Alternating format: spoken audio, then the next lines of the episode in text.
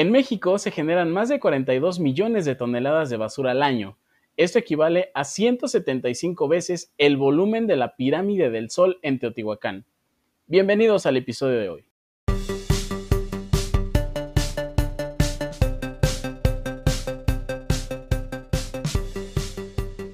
Bienvenidos a este episodio. Hoy tenemos como invitada a una jovencita de 17 años que eh, tiene muchos proyectos. Al momento en el que la conoces te das cuenta que tiene una energía increíble, transmite muchas buenas vibras y actualmente pues cursa el bachillerato. Eh, Sofía, muchas gracias por estar en este episodio 10 de Perspectiva Verde. Bienvenida al podcast. Gracias, en serio, gracias por la invitación. Yo feliz de estar platicando con ustedes. Nosotros encantadísimos.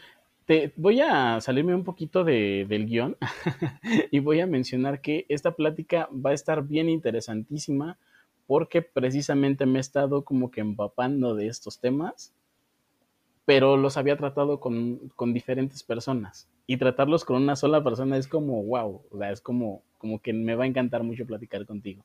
Entonces, pues Sofía, Vamos a hacer una breve presentación tuya. Dinos quién eres y qué haces ahorita en este momento con tu proyecto. Súper, yo soy Sofía o también conocida como Protección Planeta. Eh, yo inicié con un blog, pero más adelante platicaremos de eso. Yo nací y vivo aquí en la Ciudad de México. Tengo 17 años, eh, soy estudiante del bachillerato, soy vegana, antiespecista, eh, llevo una vida cero residuos y es de lo que más abarca y de lo que hablaremos en este podcast. Excelente. Perfecto. Eh, Sofía, platícanos brevemente, ¿cuándo consideras que comienza tu interés por el cuidado del planeta en general? Siempre he estado muy cercana al medio ambiente. Realmente me gusta mucho como estar consciente de todo lo que hago y lo que pienso. Soy una persona muy positiva, una persona que siempre está queriendo aprender nuevas cosas. Entonces pasa que siempre he tenido como esa vibra, ¿no? De querer ayudar a alguien más. Siempre he estado presente, pero en el momento en el que me di cuenta que no solamente existían las personas, sino el lugar donde vivíamos y las demás eh, animales que habitan en el planeta, para mí fue como un cambio y darme cuenta del impacto que tenían mis decisiones fue como muy choqueante. Entonces, cuando me di cuenta, fue aproximadamente hace como dos años y empecé pues a empaparme, ¿no? De mucha información, porque yo veía esos videos donde la tortuga tenía un popote en la nariz y yo estaba que me moría o que las redes atrapaban a un montón de animales y yo decía, es que no, ¿cómo es posible, no? Porque aparte yo siendo tan joven, teniendo una hermana menor, teniendo primos, me estaba cuestionando como si yo ya estoy viendo un cambio en el medio ambiente y estoy viendo las consecuencias, pues ¿qué le espera a ellos, no? Entonces, sí, para mí fue como, al darme cuenta, decidir actuar. Y claro, ya tenemos internet y para mí eso fue como, me voy a meter a investigar. Claro, de, mucha ayuda. Claro que sí. Entonces, tu proyecto se llama Protección Planeta. Sí. ¿De qué va Protección Planeta? ¿Cómo nace? ¿Qué es lo que hace Protección Planeta?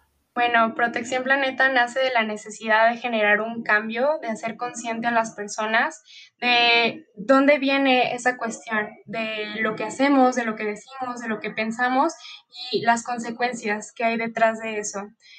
Protección Planeta nace de ya haberse dado cuenta de las consecuencias y de lo que estaba pasando en el medio ambiente, pero yo estando en Playa del Carmen, o sea, yo disfruto mucho el mar, es algo que me encanta, me da mucha paz estar en la arena, no soy tan fan del sol, pero realmente mm, me, me, gusta. Y yo estando en la playa, empecé como a crear muchas ideas en mi cabeza.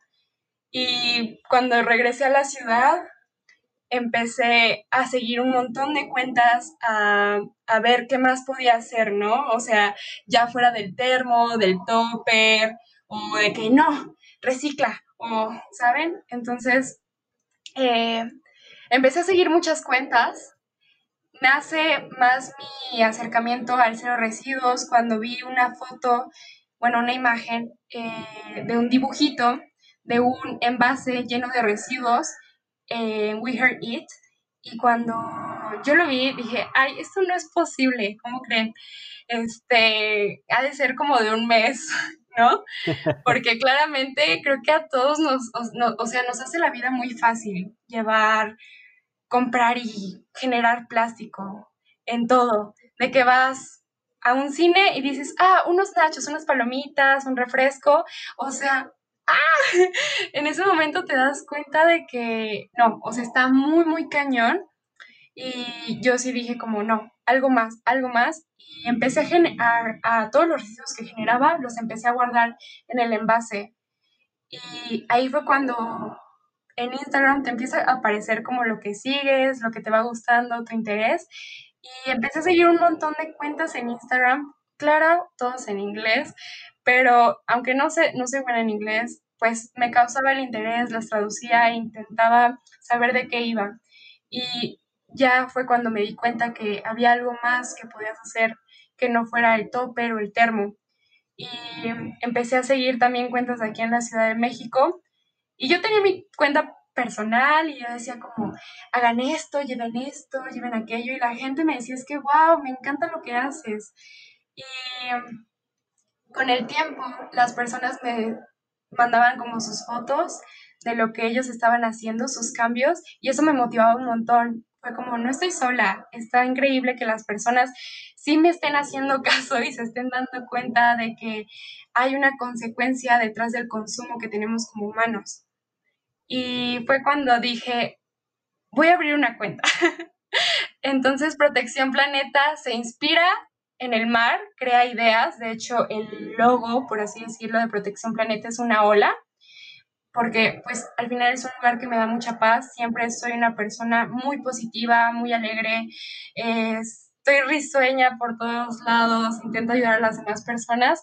Entonces relaciono mucho esa paz que me da el mar y de cómo nace Protección Planeta, de querer un cambio y también como esa parte de las olas, de que tienen fuerza, ¿no? Y yo como activista siempre es algo que, que pues tienes que tener porque no te puedes dejar caer después de todo lo que ves, escuchas. Y pues sí, de ahí nace Protección Planeta. Ok. Ahora, ¿nos podrías eh, contar, explicar a grosso modo qué es un estilo de, de vida zero waste? Claro, un estilo de vida cero residuos es, para mí, es cuestionarse sobre el impacto de nuestras decisiones. En base a ello, tú empiezas a hacer acciones. Así sea algo muy pequeño, un cambio genera un gran impacto, ya sea para ti, para la sociedad o para los que viven en, el planeta, ¿no? Porque no estamos solos aquí. Y para mí eso es el cero residuos, el cuestionarse y actuar en base a una problemática, en este caso en la medioambiental. Ok. En este caso, ya teniendo tú eh, bien entendido, ¿no? Que, eh, que es hacia allá donde te quieres dirigir. ¿En qué momento decides hacer el cambio así de tu vida tradicional a una vida sustentable? Inicia hace como un año y medio que fue cuando ya me puse las pilas. De hecho, eh, toda mi transición eh, de todo lo que soy ahorita, hoy en día, inicia con mi proyecto, porque dije, si voy a inspirar a más personas, obviamente me tengo que, o sea, me tengo que probar a mí misma que puedo y volverme una pro para además yo irme enseñando de las personas, ¿sabes? Como irme nutriendo también de los demás, porque aquí es un complemento entre lo que yo enseño y lo que las demás personas me pueden aportar. Entonces, eh, inicié hace un año y medio y fue cuando dije, ok, las personas sí tienen ganas de cambiar, pero necesitamos que las personas estén tan motivadas que quieran aprender, pero ¿quién les va a enseñar? Y pues sentí que yo tenía como ese impacto de que me demostraron las demás personas. Entonces, al ver que las personas actuaban, pues dije, ok, va, y de, ahí es. Ok, eh, bien. en este caso, bueno, tú eres una muchachita de 17 años. Sofía, ¿qué tan complicado ha sido eh, pues el tema de, todavía vivir con tus papás? En este caso, pues, que entiendan básicamente la transición, digo, los papás tienen como que ya el tema muy arraigado, ¿no? Ya tienen sus costumbres, ya tienen sus ideas y que llegue el hijo a decir, ¿sabes qué? Pues no es como que no está chido, no, no, este, no quiero hacerlo. Es un conflicto, obviamente. ¿A ti cómo te ha ido ahí?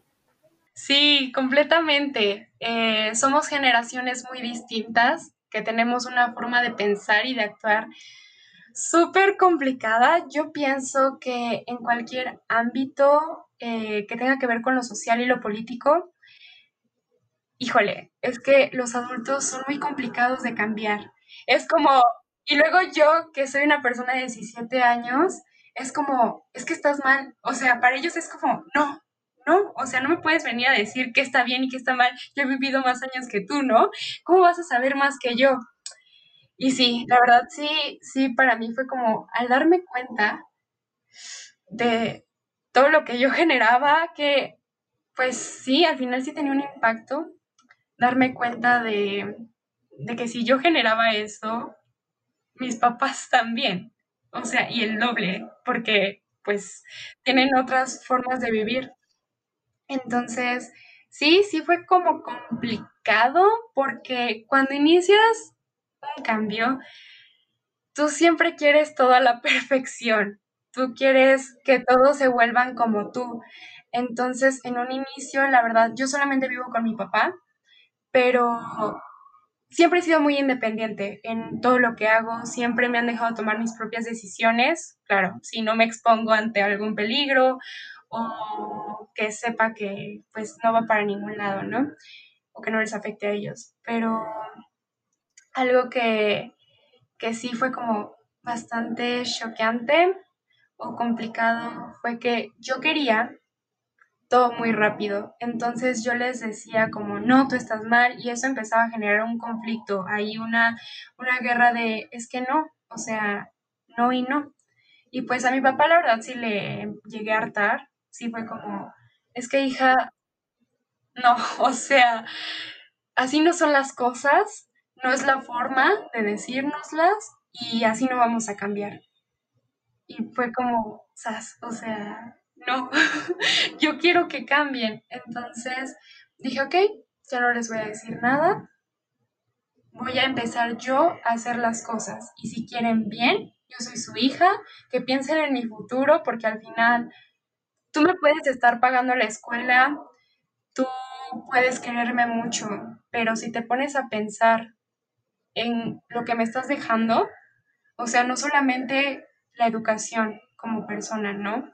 Sino qué futuro, qué futuro tengo en este planeta y, y qué tienes para aportarme, ¿no?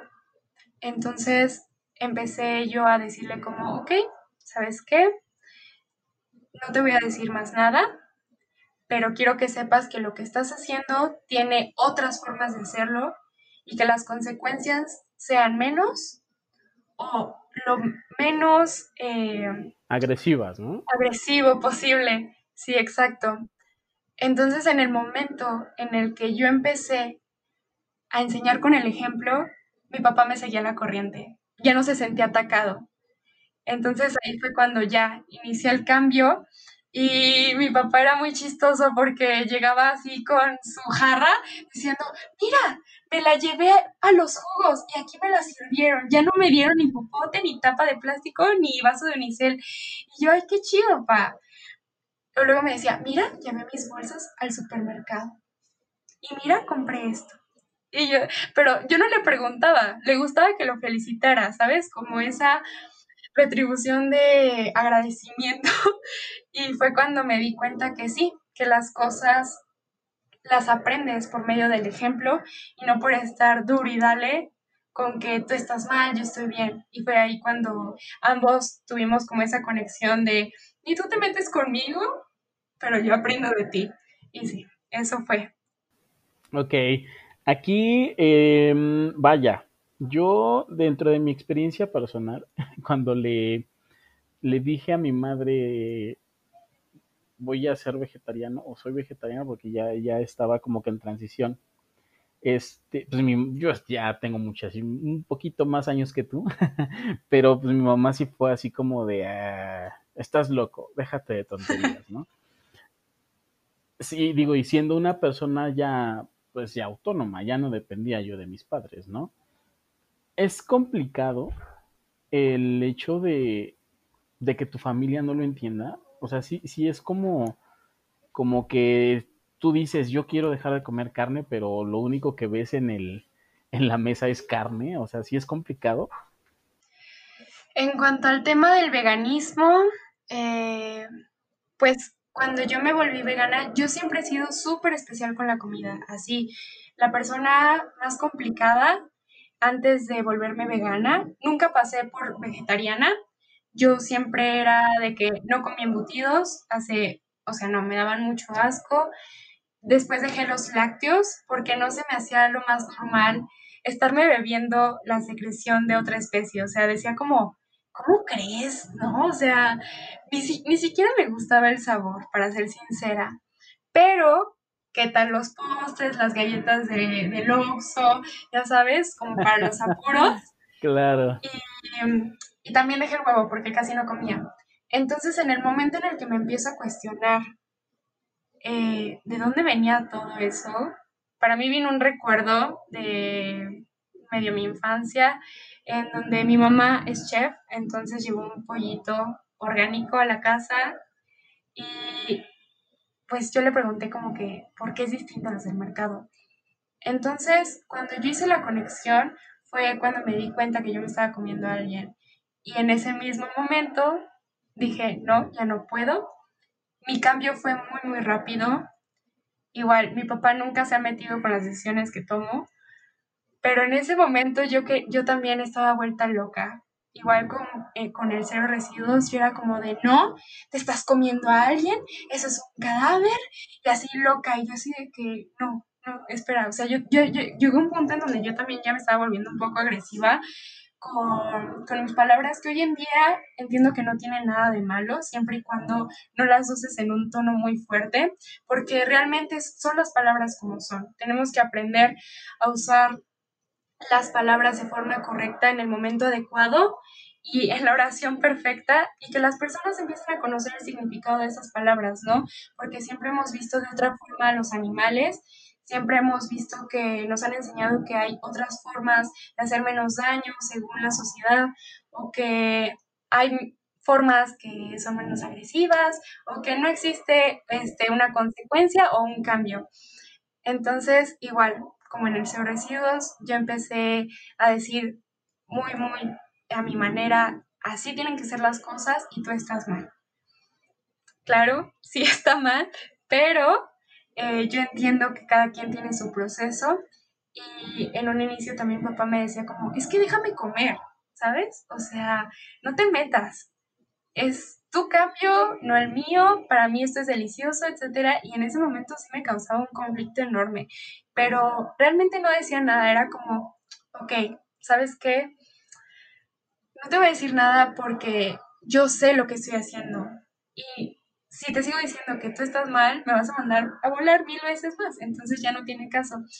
Y como mi cambio fue muy rápido, yo empecé a activar también como a los dos meses de volverme vegana y ahí fue más complicado. Yo ya le había bajado a mi rollo de ser tan agresiva con mis palabras, sí, sí. pero cuando empecé a hacer activismo, me pegó demasiado porque hay un activismo que vas al matadero y en ese tipo de activismo se les dicen vigilias. Entonces, en el momento en el que ya ves a los animales,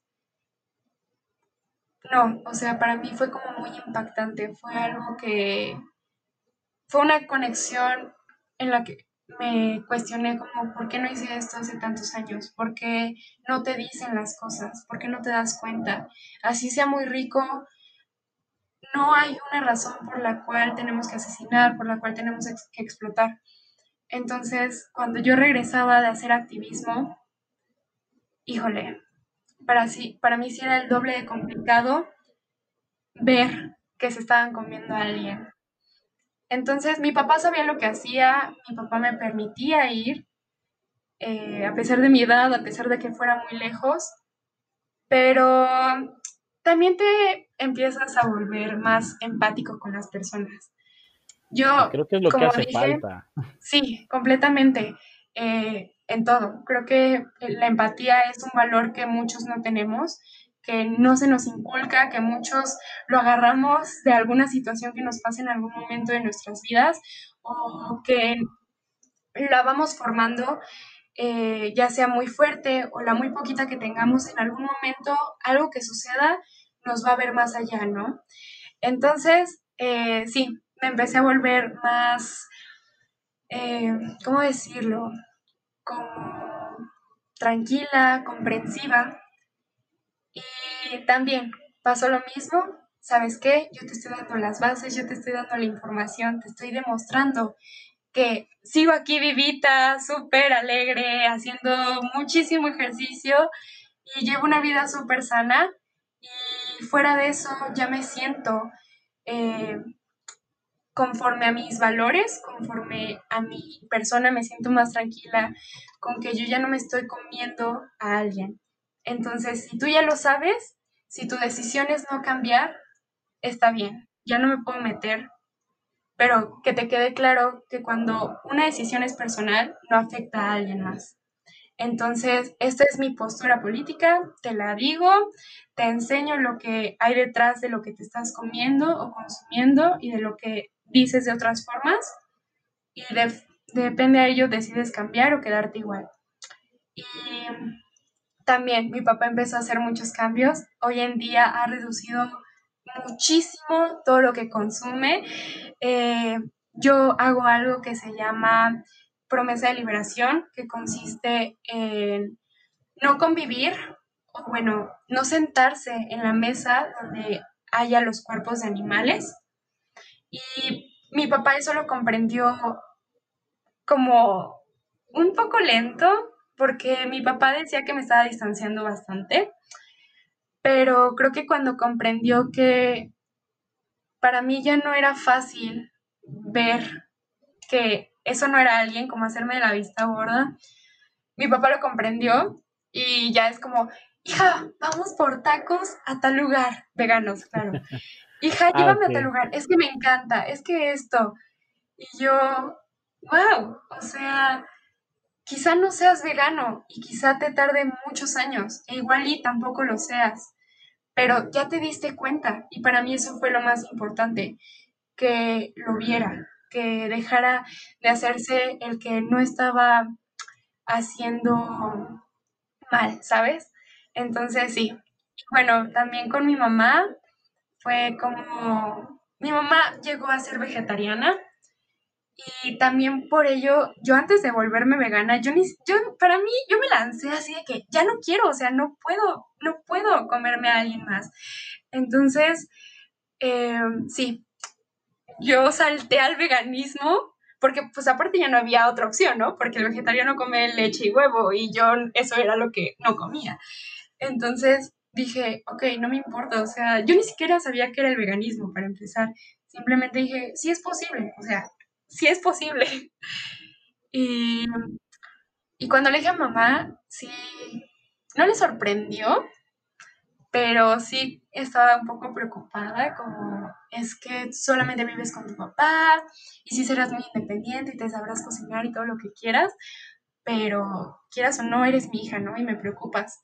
Claro que cuando ya se empiezan a informar más mis papás, ya acceden completamente, entienden en lo que estoy metida y el por qué, eh, mis motivos para hacer este cambio. Y mi mamá hoy en día es vegetariana y ya está en su transición hacia el veganismo. Entonces, los cambios sí suceden y es por eso que hoy en día sigo con la cuenta de Protección Planeta, queriendo inspirar y llegar a más personas, porque los cambios sí existen. Y sí, las personas completamente sí cambian. Claro, y que aparte, eh, bueno, ahí, ahorita tocamos el tema familiar, ¿no? Pero está muy latente y creo que es algo demasiado preocupante, ¿no? El tema social, el estigma que se le ha dado.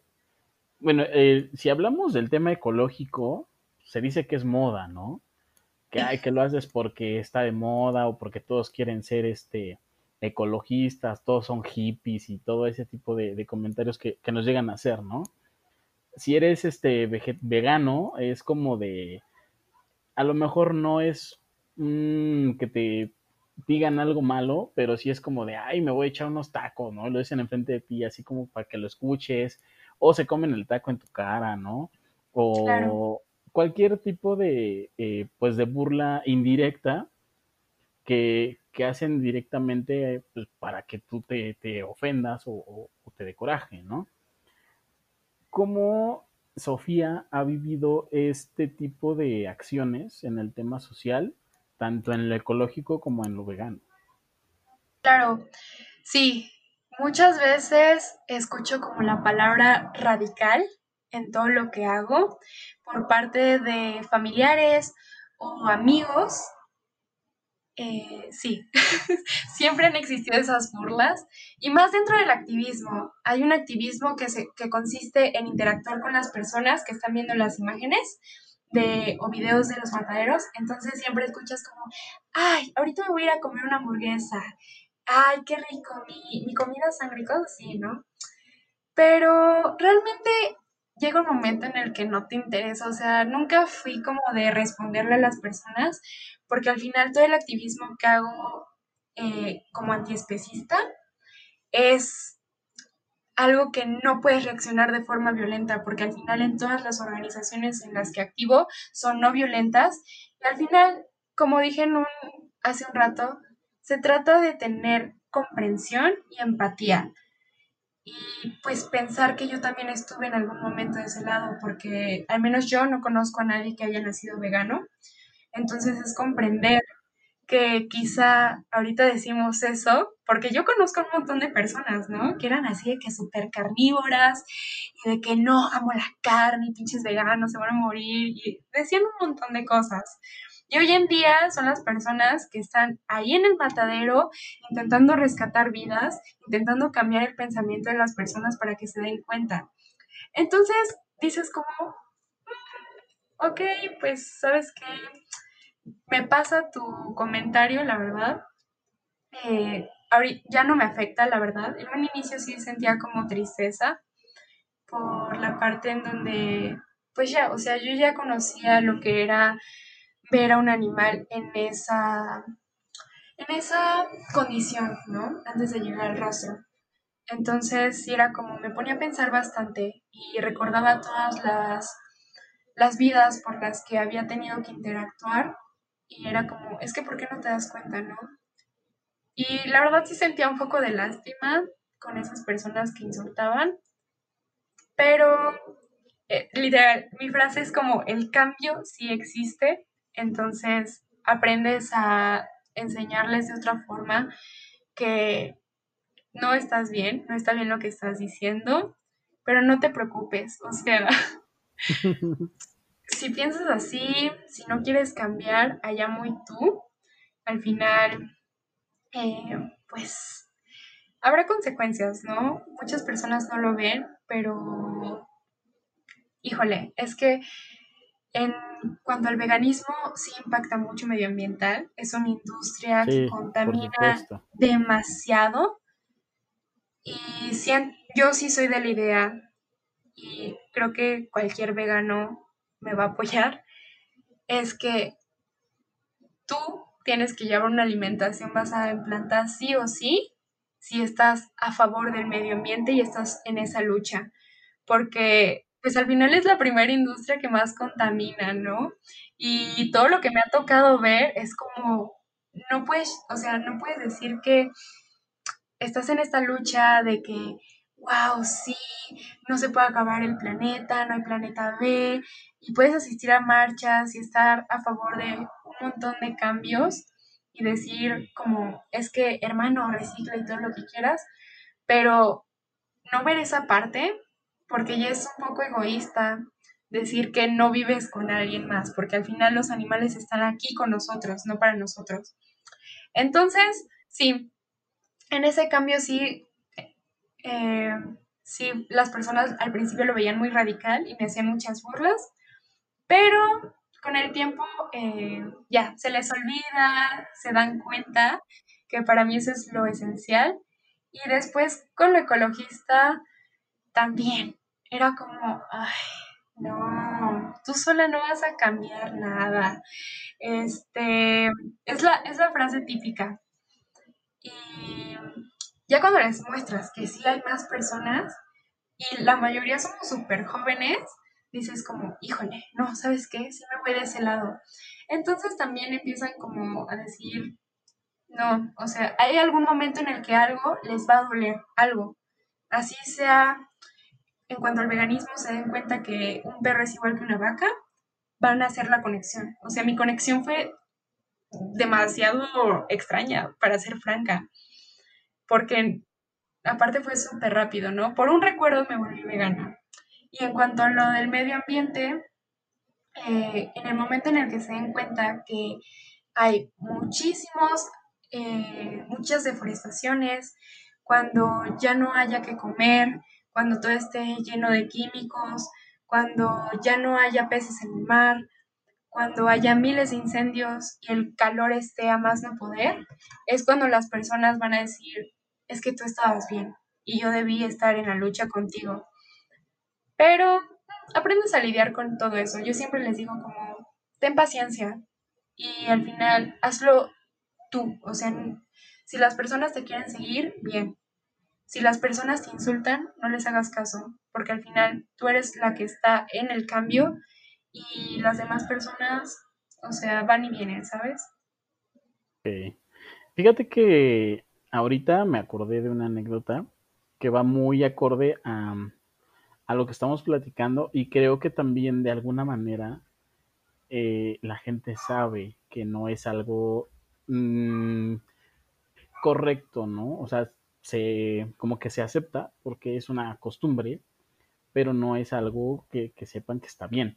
Por ejemplo, yo estaba en, en, una escuela, en una primaria, estábamos haciendo algunas actividades y eh, había una maestra que tenía junta entonces, eh, no me acuerdo cuál era el tema específicamente, pero era así como de que em, cuando una cosa está ahí porque tiene un destino, ¿no? O porque tiene que tener un final forzosamente.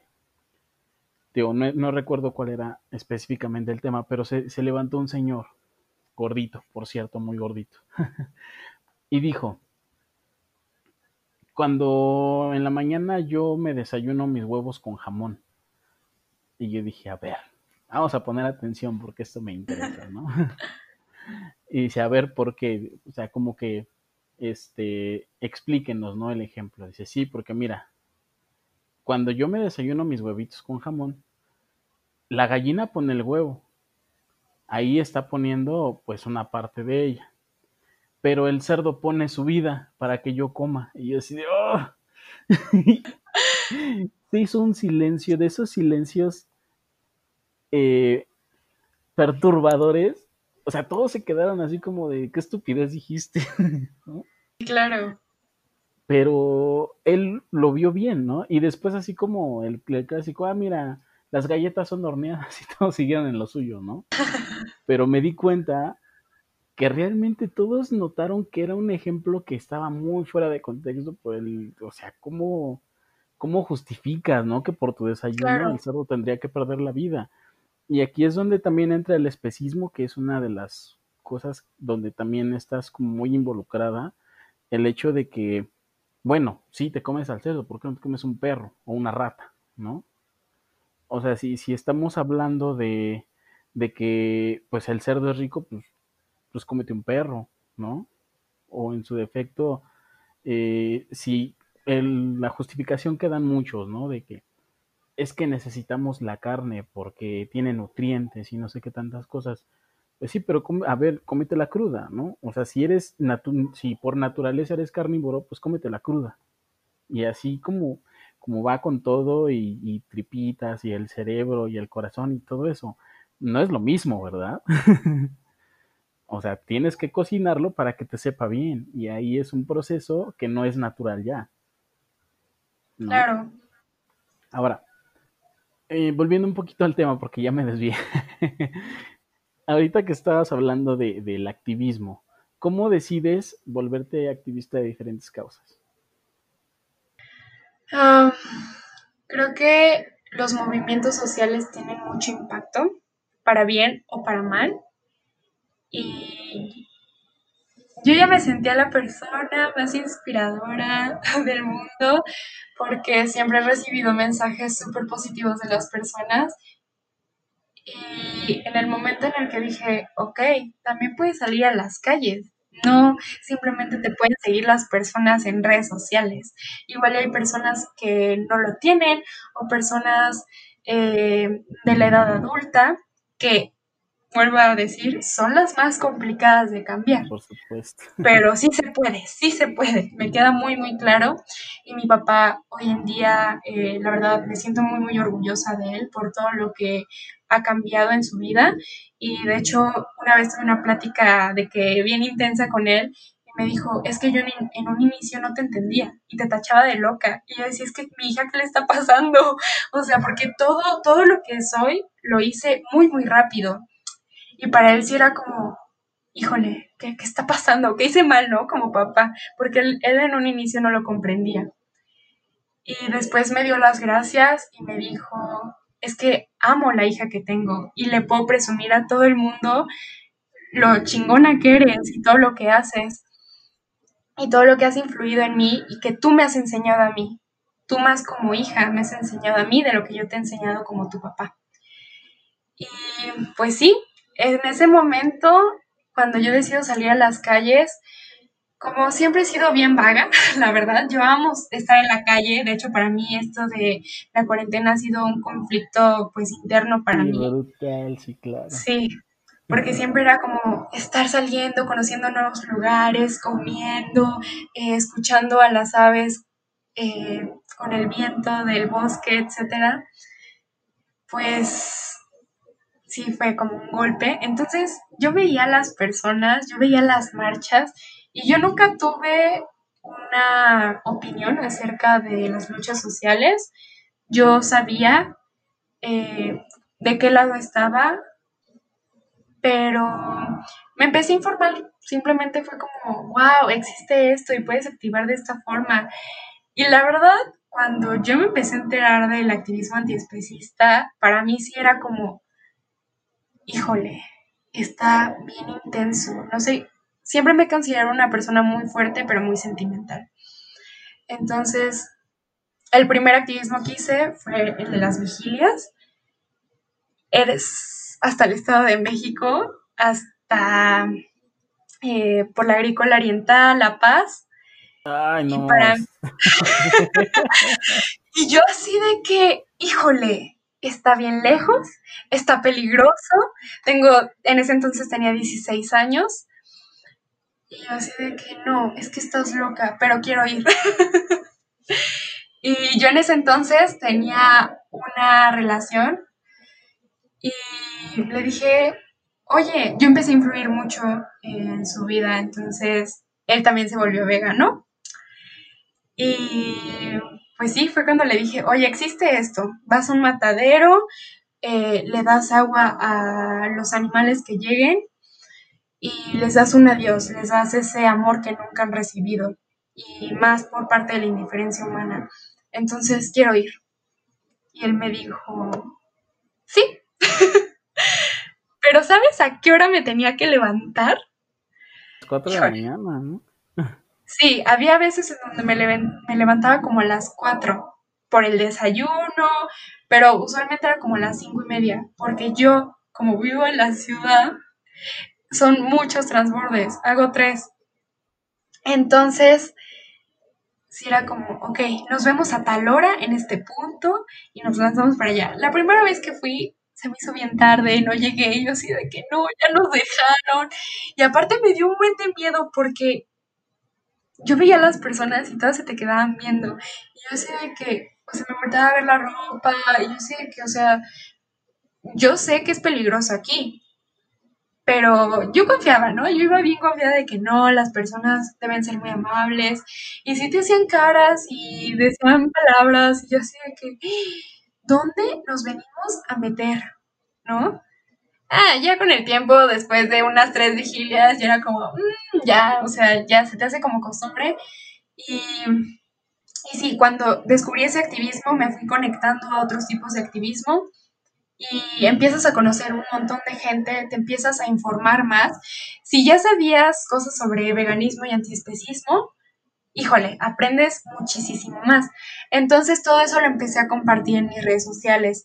Y la primera vez que yo hablé sobre que iba a ir a una vigilia, que fue el día que no llegué, yo llevaba mi pancarta y en una parte de las caras del cartón decía, las lágrimas significan lo mismo en todos los idiomas. Y yo en mi Instagram publiqué, no alcancé a ir, tenía muchas ganas de asistir, pero quiero, quería dar como mi punto de vista y el por qué lo hacía y a qué era lo que iba. Empecé a recibir un montón de likes, empecé a recibir un montón de comentarios y así de que, wow, o sea, son comentarios positivos. Y yo antes yo ya, yo ya iba como a lugares, restaurantes veganos y publicaba mi comida y todo era como de, wow, qué, qué cool, ¿no?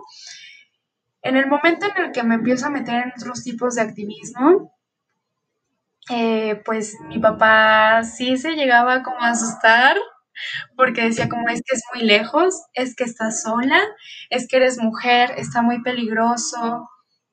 O sea, sí se le empezaron a meter un montón de ideas pero ya con el tiempo se dio cuenta de que pues sí era muy responsable con todo lo que hacía, simplemente le avisaba qué hora me salía, qué hora regresaba. Y cuando me metía, yo me empecé a meter primero en las luchas medioambientales con Fridays for Future. He ido a todas las marchas y siempre que hay una nueva, llegan más y más personas. Entonces eso me super motivó cañón, porque en la primera marcha a la que fui, eran muy poquitas personas. Y yo así de que, ¿sabes? O sea, ¿qué onda? Y después me metí al feminismo y me di cuenta de que hay muchas cosas que están conectadas y es por eso que mi perfil abarca un montón de temas, porque como vuelvo al inicio, todo lo que piensas, dices y haces tiene una consecuencia y todo está conectado. Es como si estás a favor del medio ambiente, híjole, también ve por los animales, porque uno afecta cañón al otro y le gana por mucho. Tú eres una persona empática, tú eres una persona responsable, que da respeto a los demás, obviamente conectas con las personas muy, muy cañón. Entonces, hay muchas luchas en las que estoy hoy en día y están muy, muy conectadas. Entonces, por eso hablo de tantos temas. Pero, o sea, sí le daba miedo, pero ya, con el tiempo se le pasó y me decía como, solamente cuídate, sí. Ahora, eh, supongamos ahí una persona, niño, adulto, persona de la tercera edad, alguien que tenga como esta curiosidad de hacer la, transición y de en todos los aspectos, ¿no? Tanto el ecológico, el vegano y el activismo, eh, ¿tú cuál consideras que es como que el, inicio? O sea, ¿cuál es como que los cambios más fáciles para que una pueda, uno pueda comenzar esta transición? En el cero residuos y en cualquier cosa que hagas siempre es darte cuenta de las cosas, ¿no? Y el por qué lo haces. Siempre hay que ponerle una intención, un propósito o una meta a algo para que sea tu arranque y tu motivación. Entonces, en el cero residuos ya cuando te das cuenta, o sea, ya es imposible no darte cuenta, o sea, tú lo sientes. Así sales a la calle y dices como, es que este calor no lo sentí hace 10 años. O cualquier cosa, ¿sabes? Eh, hace poco fui a una playa y no te puedo decir la cantidad de basura que había, porque ya en ese momento ya es basura, o sea, todo está en trocitos, microplásticos, no, fatal, peces muertos, para mí fue bien choqueante. Entonces, lo primero es darte cuenta y ya que te das cuenta es actuar. Entonces, en el cero residuos es empezar por lo más básico. Lleva tu termo, o sea, evita todo el PET. ¿Sabes qué? Tu topper, tus cubiertos. Eh, no, la palabra no, aquí en México es una palabra que a todo mundo le cuesta decir. Así, siempre es como, oye, vamos por un frappé, ¿así no tengas tiempo? Sí. o cualquier cosa le pone. Sí, sí, sí. Entonces, eh, sí, empiezas a decir no a todo. Te, te invito a unas galletas. No. te invito un frappé. ¿Se te olvida el termo? No. Entonces la palabra no es súper importante. ¿Y qué haces como diario? Bueno, vas al mercado, vas al súper, haces tus compras, comes. Entonces, al momento que vas al súper, rechazas la bolsa. Y así empiezas a hacer cambios y en el súper te das cuenta como, ok, en vez de elegir ese empaque tan chiquito, elijo el más grande. Y eso lo convierte en algo más. Así no sea lo mismo, ya sea en reciclaje, en reusarlo o en upcycling. Y en, en ese momento empiezas a agarrar como cualquier cosa. Entonces te vuelves más creativo porque tienes que saber cambiar las cosas o buscar una alternativa o totalmente rechazarla. Entonces, por ejemplo, yo siempre digo como, ok, ¿qué es lo que más haces? ¿Sabes qué? Si vas al gym, ok, tu termo, tu toallita, evitas las desechables de ahí, vas al súper, ok, en vez de, ¿qué? Lata, plástico o vidrio. Ok, lo primero sería el vidrio. Si no hay de vidrio, la lata. Y ya, o sea, el plástico es como no un rotundo, no. Porque hay una pirámide que dicen que hay, antes decían que eran tres R's, ¿no? Las que siempre te enseñan en la primaria. Después, en, este en la vida cero residuos, existen cinco, pero para mí son más, que son las que ahí van agregando, que lo primero es como, ok, darte cuenta que es este, bueno, rechazas, ¿no? Ya que rechazas, lo que sigue es, ok, ya lo, lo compraste, ¿no?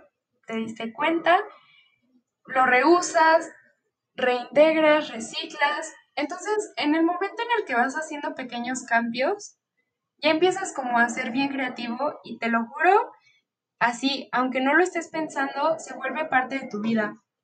Entonces, mi primer tip sería como, ¿qué es lo que más haces? Date cuenta de los residuos que generas y en base a ello intenta cambiar. Entonces, sí, por pequeños cambios inicia todo. Ve a tu bote de basura y di como, híjole, es que consumo muchas galletas, hazlas tú. O ve a comprarlas a granel, o ve a un restaurante y cómpralas, dile, ¿sabes qué? Véndeme tantos gramos, o ve a, a la panadería, ¿sabes? En cuanto al veganismo, en hacer la conexión. Creo que lo primero es como darse cuenta de que te estás comiendo a alguien y eso siempre va a costar trabajo porque siempre nos han enseñado que eso es comida. Entonces, es tener como esa parte de respeto, de buscar justicia y de decidir actuar sobre ello. Entonces, lo primero que siempre digo es, ve al nutriólogo. Si no puedes ir al nutriólogo en ese momento o no tienes los recursos, etcétera, es, ¿sabes qué? Busca recetas en internet, busca cómo completar tu plato, busca tu peso, tu altura y en base a ello, pues ve probando nuevas cosas, experimenta cañón en la cocina, porque a pesar de que yo sabía cocinar, para mí antes de volverme vegana, si era como, tengo porque ya quiero el cambio ya, o sea, yo ya no me puedo seguir comiendo eso. Entonces empecé a experimentar así, un buen en la cocina, empecé yo a ir al mercado y es comprometerte, ¿sabes? O sea, tener esa fuerza de voluntad en un inicio, porque en un inicio es como, uy, lo más fácil que antes era, tanto en la vida de cero residuos como en el veganismo, era como tomar cualquier cosa y ya, sin preocuparte de la consecuencia. Entonces, cuando haces estos cambios, sí es como comprometerte, eh, no contigo, sino pensar en la consecuencia. Y mi primer tip es nutriólogo, experimentar muchísimo la cocina y ya probar nuevas cosas. Sí, creo que son cambios muy básicos. Ahí, perfecto. Ahora, dentro de tu proyecto, eh, todos tenemos este tipo de anécdotas que, pues, digo, por lo que nos platicas, creo que es un proyecto que ha sido muy aceptado. Eh, Protección Planeta, pues lo ha aceptado muy bien la gente, pero nos gustaría saber si hay dos anécdotas malas que tengas dentro de Protección Planeta. No, no tengo ninguna. Es bien complicado de creer. Yo nunca he sido una persona que tenga muchas amistades. Soy una persona muy selectiva, una persona que siente mucho a las personas, escucha a las personas y si neta no me late su vibra, me alejo completamente de ahí.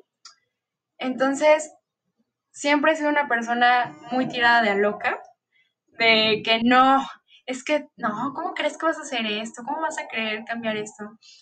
Entonces, muchas personas no me aceptan, o al menos eso era antes. Entonces yo en un inicio dije, me voy a tener que enfrentar al hate, cañón, ¿sabes? Porque te expones, porque estás exponiendo tu vida.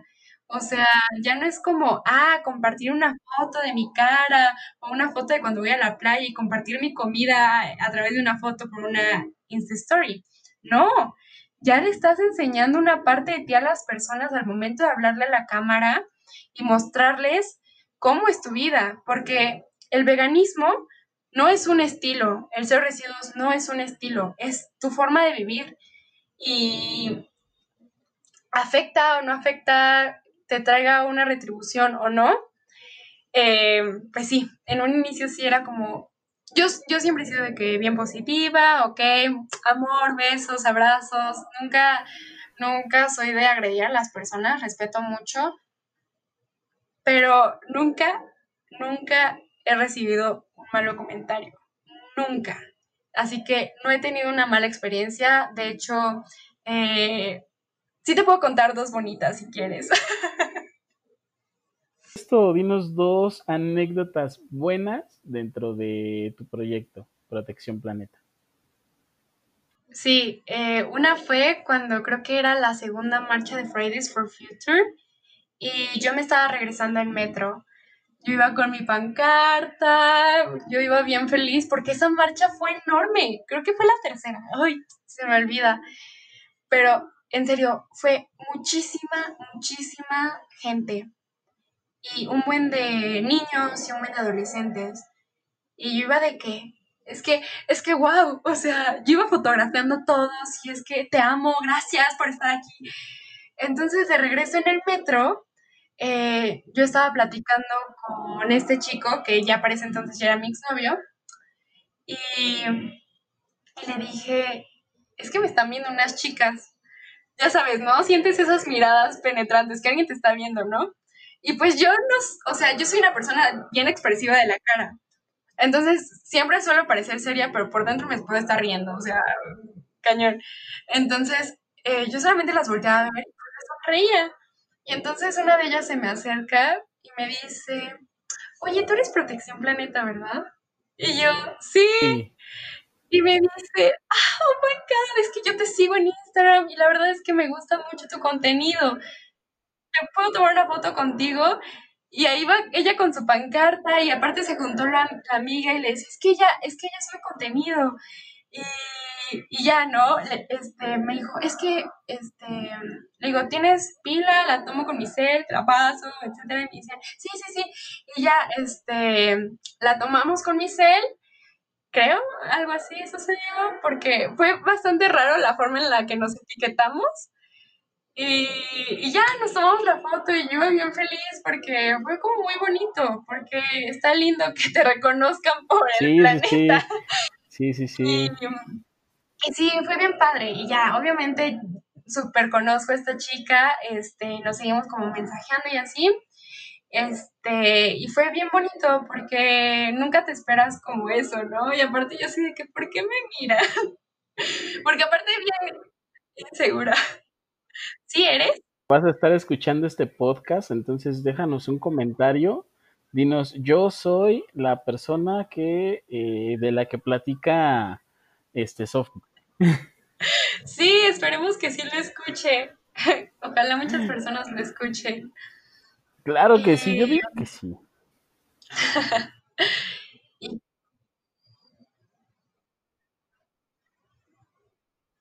pues creo que siempre que me eh, interactúo con las personas que están dentro del cero residuos, es algo bien padre. Aquí en Ciudad de México he encontrado una comunidad bien, bien cool. Eh, yo soy la más pequeña en todo lo que hago, eh, pero sí, eh, me he encontrado una comunidad bien, bien bonita. Todas somos mujeres. Ay, bueno, también Bike Recycling, que ya, ya entrevistaron aquí. Los gemelos son bien chidos. Y en base a ello, hemos hecho un montón de, ya sea de vivos, de publicaciones. Con Julio Sin Plástico llevan dos años consecutivos en los que hacemos campañas. Nos juntamos para mostrarle a las demás personas que claro que se puede tener una posada de residuos, claro que se puede tener un intercambio de segunda mano. Entonces creo que eso es lo segundo que pondría en la lista, la comunidad tan bonita que, o bueno, ya ni siquiera es comunidad, es familia, y sí, sí, porque cada quien se nutre y ellas me enseñan y me inspiran cañón y pues sí, es bien bonito. Ahora, dos anécdotas graciosas o chistosas que te hayan pasado. Anécdotas graciosas. Bueno, yo creo que también metería esa en donde se me estaban quedando viendo. Y así que, sí, eres. Mm, chistosa. Creo que sería... No, es que no sé. Es que sí, sí, creo que ha tenido demasiado buena aceptación. Ha sido un proyecto que, es que es lo que te digo, o sea, neta, es, es como increíble porque yo he platicado con muchas personas sobre el temas que tú solita dominas, entonces es como bien, bien increíble. Y, ya para concluir, nos gustaría saber cuál fue el cambio que más trabajo te costó. Ok, el cambio que más trabajo me costó.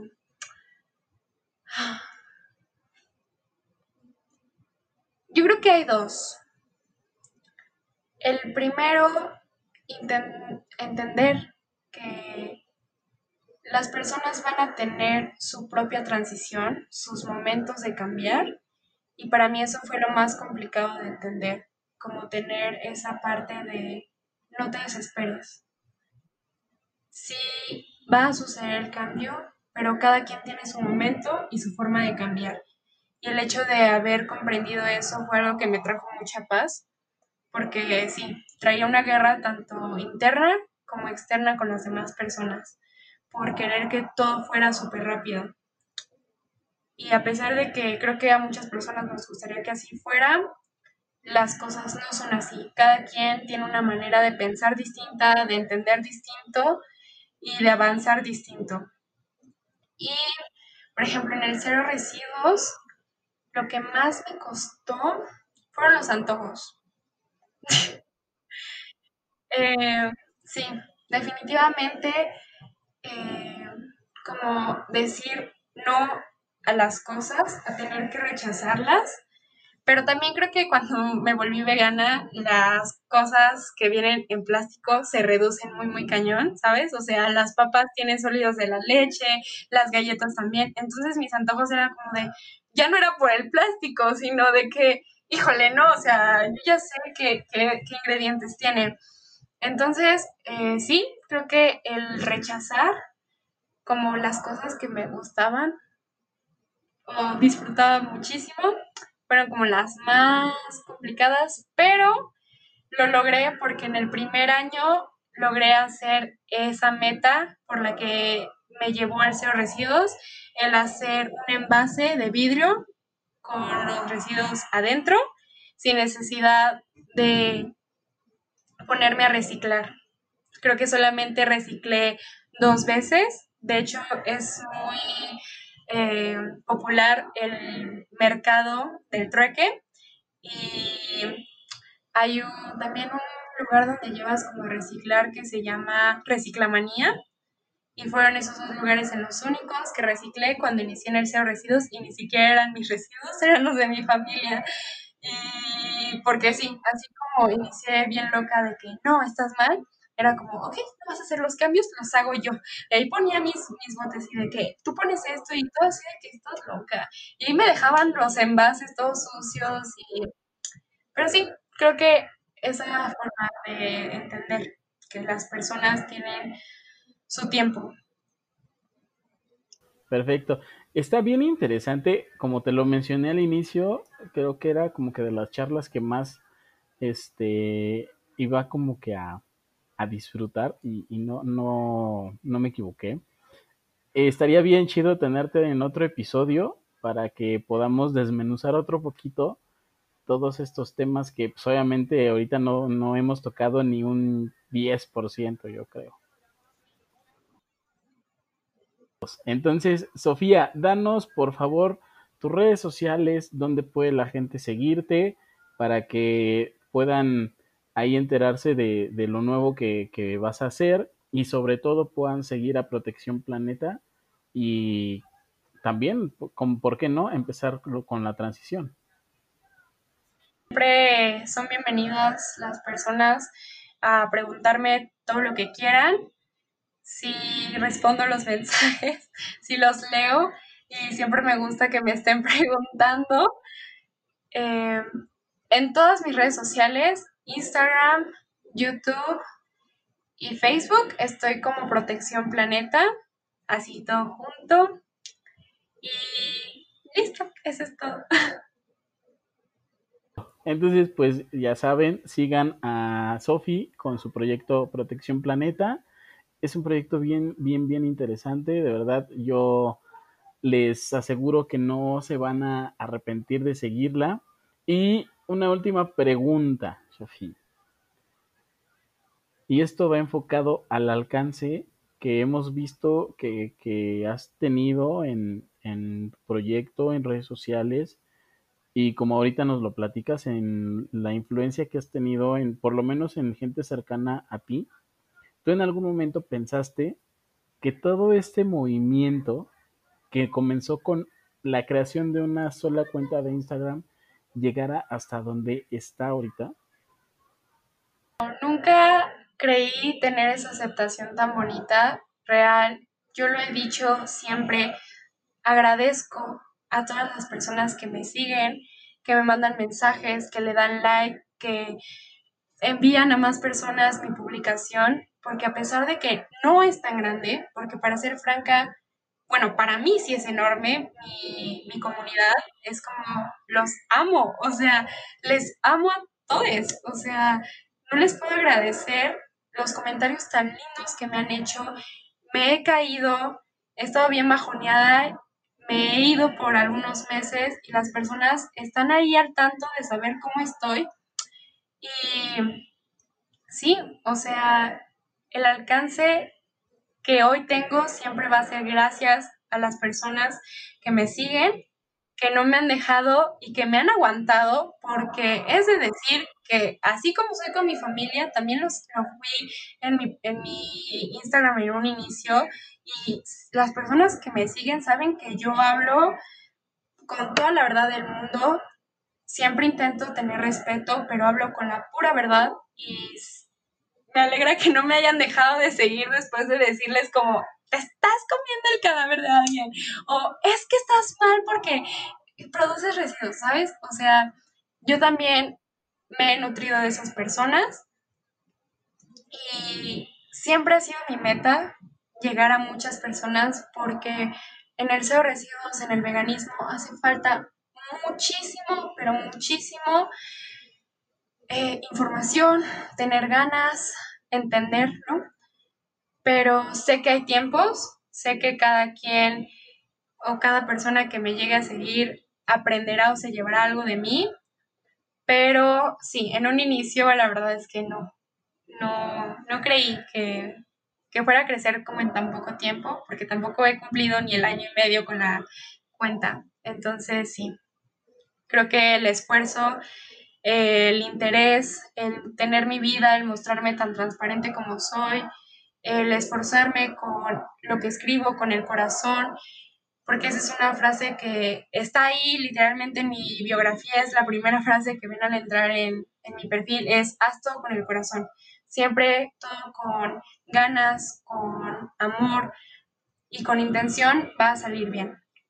Entonces, sí, en un inicio, cuando empezó a crecer así, fue como, wow, las personas sí quieren cambiar, solamente hace falta ese arranque, esa chispita que les haga ver y que les haga hacer algo al respecto.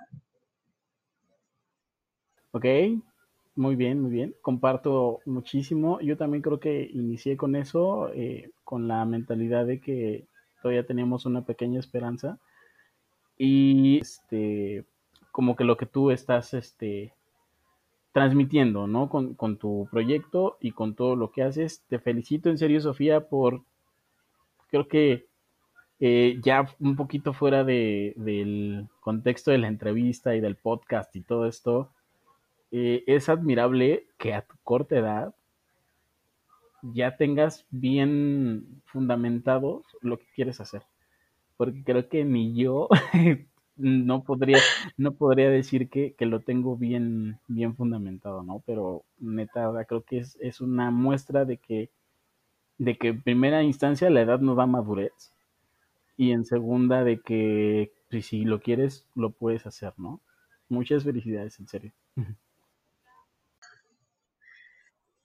Sofía, síganla en sus redes sociales, denle like, compártanla, suscríbanse a su canal porque su contenido en serio está bien chido.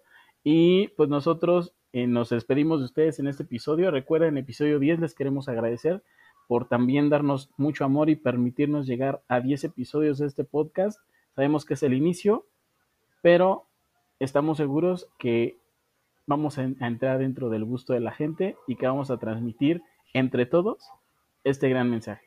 Muchísimas gracias. Nos vemos en el próximo podcast.